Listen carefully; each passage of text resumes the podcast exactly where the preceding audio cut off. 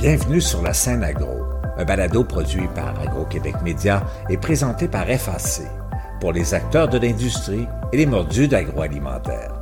Nous partageons l'actualité, des entrevues exclusives, des dossiers, portraits d'entreprise et plusieurs sujets liés à ce secteur représentant un véritable moteur pour l'économie du Québec. Bonne écoute. Ici Lionel Levac. Le prochain budget fédéral sera maigre, affirme la ministre d'Agriculture et Agroalimentaire Canada, Marie-Claude Bibeau. Dans une entrevue à Agro-Québec, la ministre précise toutefois que les programmes actuels et les engagements déjà pris par son gouvernement vont tout de même permettre de soutenir l'agroalimentaire, en fait tout particulièrement le secteur agricole. Je me suis entretenu avec la ministre Marie-Claude Bibeau. Voici mon reportage. Les engagements financiers du gouvernement canadien, autant en fonds propres que par des programmes à dépenses partagées avec les provinces, vont permettre de maintenir et même dans certains cas améliorer l'aide au secteur agricole durement touché par la crise inflationniste. Et cela même si le prochain budget fédéral sera, selon le terme de la ministre Marie-Claude Bibeau, plutôt maigre j'ai fait avec la ministre d'Agriculture et Agroalimentaire Canada un tour d'horizon. Madame Marie-Claude Bibot, bonjour. Bonjour. Madame Bibot, le 1er avril prochain va entrer en vigueur la nouvelle entente, ce que moi j'appelle encore le cadre stratégique agricole canadien. Vous l'appelez plus comme ça, vous?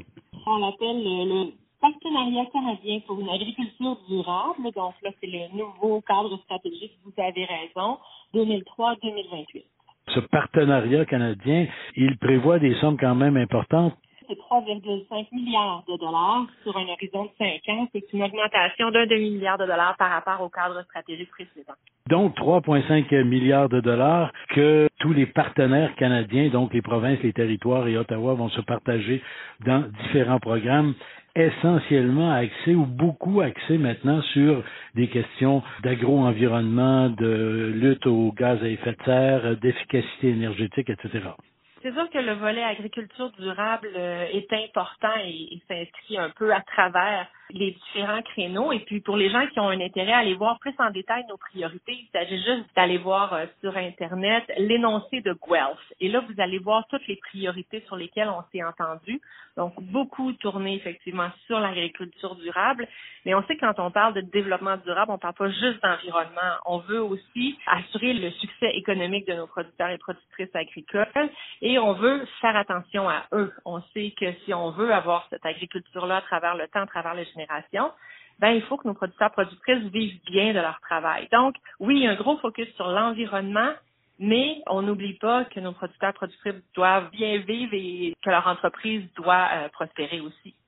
Et ça, c'est négocié à travers ce grand chapeau général, c'est négocié province par province, territoire par territoire. Est-ce que c'est complété ces négociations-là avec euh, chacun des territoires et des provinces?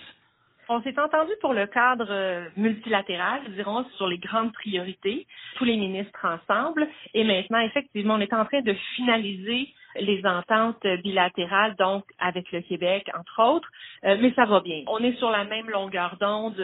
L'entente va être signée avant le 1er avril, donc il n'y a aucune inquiétude à avoir. Est-ce que les programmes qui étaient financés auparavant par l'ancien cadre vont poursuivre, ben, si on lieu de poursuivre ou, d'être modifiés légèrement, mais il n'y aura pas d'écart, je dirais, entre les deux cadres stratégiques. Là, on va enchaîner de l'un à l'autre euh, de bonne façon, là, notamment avec le Québec, mais avec toutes les provinces aussi à travers ces programmes euh, et euh, l'approche générale qui est adoptée par vous à Ottawa, vous avez financé et vous continuez de financer et d'aider financièrement des entreprises dans l'adoption de technologies qui euh, sont plus propres, qui les amènent à à la fois soigner mieux l'environnement et améliorer l'efficacité, la rentabilité de leurs entreprises. Et justement, vous en avez annoncé toute une nouvelle série vendredi dernier. Il y a énormément de dossiers qui se traduisent par des initiatives comme ça, ferme par ferme. Oui, effectivement. Et puis là, quand on parle des programmes agro-environnementaux, dont le programme des technologies propres auquel vous faites référence, ben, c'est un autre 1,5 milliard de dollars de financement fédéral seulement qui va en plus du 3.5 dont on parlait à l'instant. Alors, le programme des technologies propres en agriculture, c'est près d'un demi-milliard de dollars.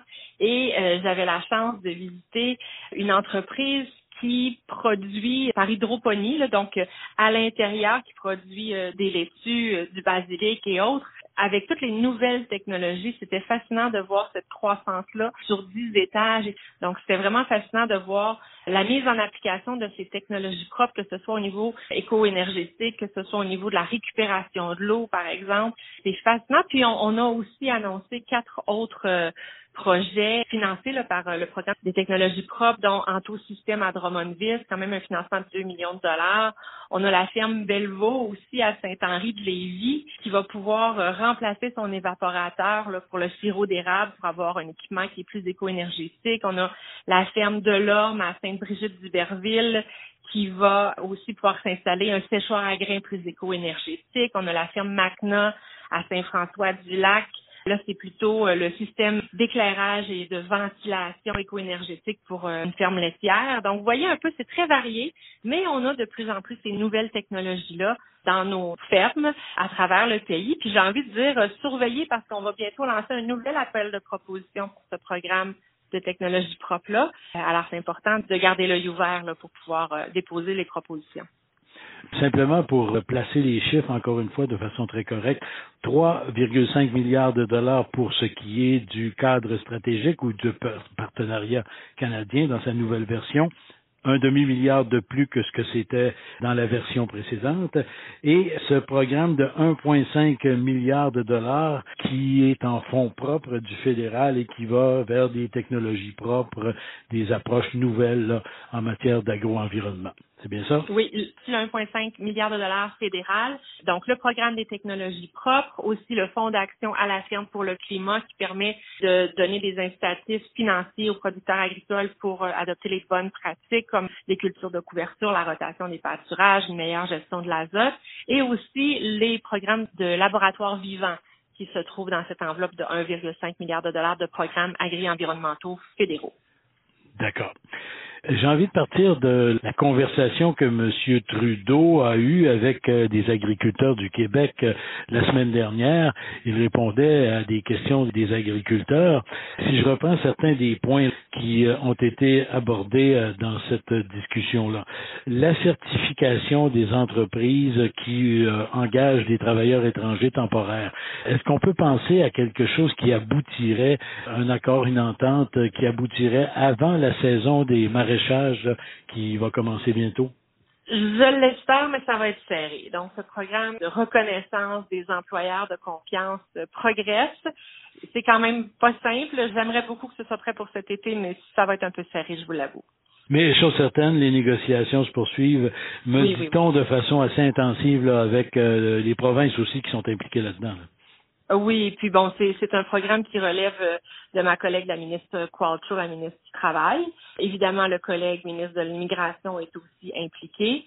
Donc, euh, on, essaie de trouver la, bonne façon de faire les choses euh, pour s'assurer de rendre la vie plus facile à nos producteurs et productrices agricoles, mais aussi s'assurer du bien-être de nos travailleurs aussi la relève agricole. Là, on tombe dans des dossiers qui sont euh, carrément de juridiction partagée entre Québec et Ottawa, si on veut. Là. Vous pourriez directement arriver avec des programmes qui viendraient soutenir la relève. Et là, je me base toujours sur la discussion entre M. Trudeau et des agriculteurs et agricultrices euh, la semaine dernière. On a besoin d'aide et on en réclame euh, dans ce secteur-là. On en réclame aussi pour la santé mentale, la protection des terres. Mais là, encore une fois, est-ce que vous pouvez intervenir directement ou il faut absolument que ça passe par une entente avec euh, Québec? Ben, ça dépend du type de programme. Je vais prendre l'exemple du programme des technologies propres dont on parlait à l'instant. Une des façons qu'on a pour aider la relève agricole, c'est d'avoir des pourcentages de partage des coûts qui sont plus avantageux pour les jeunes. La contribution qu'on demande de leur part est moindre, la subvention est plus importante pour les jeunes versus les producteurs plus expérimentés, disons. Il y a aussi au niveau de Financement agricole Canada qu'il y a certains programmes de financement qui sont plus avantageux pour les jeunes ou pour les femmes. Donc, à certains égards, on a des leviers au niveau du fédéral. Ce qui nous était demandé, entre autres, lors de la rencontre entre le premier ministre et les représentants de l'UPA, c'était de voir cette année, on fait face à une année qui est particulièrement difficile pour tous les Canadiens d'une façon générale, mais les producteurs productrices d'une façon plus particulière et les jeunes encore plus avec l'augmentation du coût des intrants, avec les taux d'intérêt plus élevés. Alors, de quelle façon est-ce qu'on pourrait les aider? M. Trudeau a dit qu'on allait regarder ça de façon plus attentive. On a eu aussi la conversation avec euh, M. Caron, le président de l'UPA, qui nous disait qu'il est en train de faire un sondage aussi pour être capable de vraiment identifier de façon plus particulière quels sont les secteurs ou les groupes de producteurs qui ont besoin d'aide plus particulièrement pour pouvoir traverser cette tempête financière cette année parce qu'on on voit quand même la lumière au bout du tunnel dans la fin de l'année, le retour à des prix ou des taux d'intérêt plus raisonnables. Donc, comment on fait pour aider ces gens-là qui en ont particulièrement besoin, qui ont besoin d'une aide pour pouvoir passer à travers cette tempête-là? Donc, en travaillant de près avec l'IPA, on va pouvoir aussi mettre le doigt sur les groupes les plus à risque qui pourraient très bien mettre la relève, entre autres. Et puis, on va voir avec eux, là. Il faut identifier le bon groupe d'abord et puis voir quel serait le mécanisme qui pourrait les aider. Par contre, je pense à un dossier précis, là, l'apiculture. Il y a des choses qu'Ottawa peut faire et qui sont directement dans ses juridictions. Par exemple, pour ce qui est de l'importation de rennes ou de colonies, la certification sanitaire de ces importations-là, et puis euh, la recherche aussi dans le domaine. Ça, vous pouvez intervenir. Et il y a une certaine urgence dans ça parce que là, on touche à une multitude de productions végétales. Oui, vous avez tout à fait raison. Euh, les deux poignées qu'on a au niveau fédéral pour, euh, pour aider le secteur de l'apiculture, c'est la recherche et aussi l'Agence canadienne d'inspection des aliments est en discussion avec euh, différents pays d'où on peut importer pour s'assurer que l'importation des reines ou des ruches peut se faire de façon sécuritaire, qu'on n'a pas d'inquiétude à avoir par rapport à amener des maladies d'outre-mer chez nous. Donc, c'est un défi euh, qui est très, très important et sur lequel on travaille euh, autant en sciences qu'au niveau des partenaires aussi. Du côté de la recherche euh, spécifiquement, le budget s'en vient. Est-ce qu'il est pensable qu'il y a des enveloppes qui puissent être affectées à, une recherche plus intensive dans un domaine comme celui-là? Ben, on a déjà eu certains budgets de recherche dans les derniers cycles. Il y a déjà des projets de recherche qui sont en cours. Donc, à quoi on peut s'attendre pour le prochain budget? Bon, on sait que ça va être quand même un budget qui va être assez modéré. On veut faire très attention pour ne pas envoyer un message où est-ce qu'on irait stimuler l'économie et que la Banque du Canada reçoive ça comme un, message euh, où est-ce qu'il faut, de leur côté, ralentir et élever les taux d'intérêt pour ce faire. C'est la dernière chose qu'on veut. Donc, vous pouvez vous attendre à un budget assez maigre pour ce cycle-ci. Mais on a quand même déjà des budgets de science et des projets de recherche qui sont en cours dans le secteur de la autre point qu'on a soulevé dans la discussion avec les agriculteurs, c'est la question de reconnaissance du secteur agricole et agroalimentaire comme en étant un de sécurité nationale. Monsieur Trudeau a apporté quelques réserves, quelques hésitations face à ça, mais est-ce qu'il y a quand même des discussions là pour donner un statut spécial particulier à ce secteur-là? Ben, on l'a fait pendant la COVID, hein, quand on parlait de nos chaînes d'approvisionnement et qu'on parlait de sécurité alimentaire. Hein. Avant la COVID au Canada, on parlait pas de sécurité alimentaire au Canada. Des fois, on peut parler de souveraineté alimentaire si on le souhaitait, mais depuis la COVID, ça a pris une dimension euh, bien différente. Depuis l'invasion de l'Ukraine par la Russie aussi, cette préoccupation-là de sécurité alimentaire, non seulement dans les pays en développement, mais un peu partout à travers le monde. Ça a pris une nouvelle dimension. Puis d'ailleurs, c'est un sujet dont on parle à toutes mes rencontres internationales, la sécurité alimentaire, la crise climatique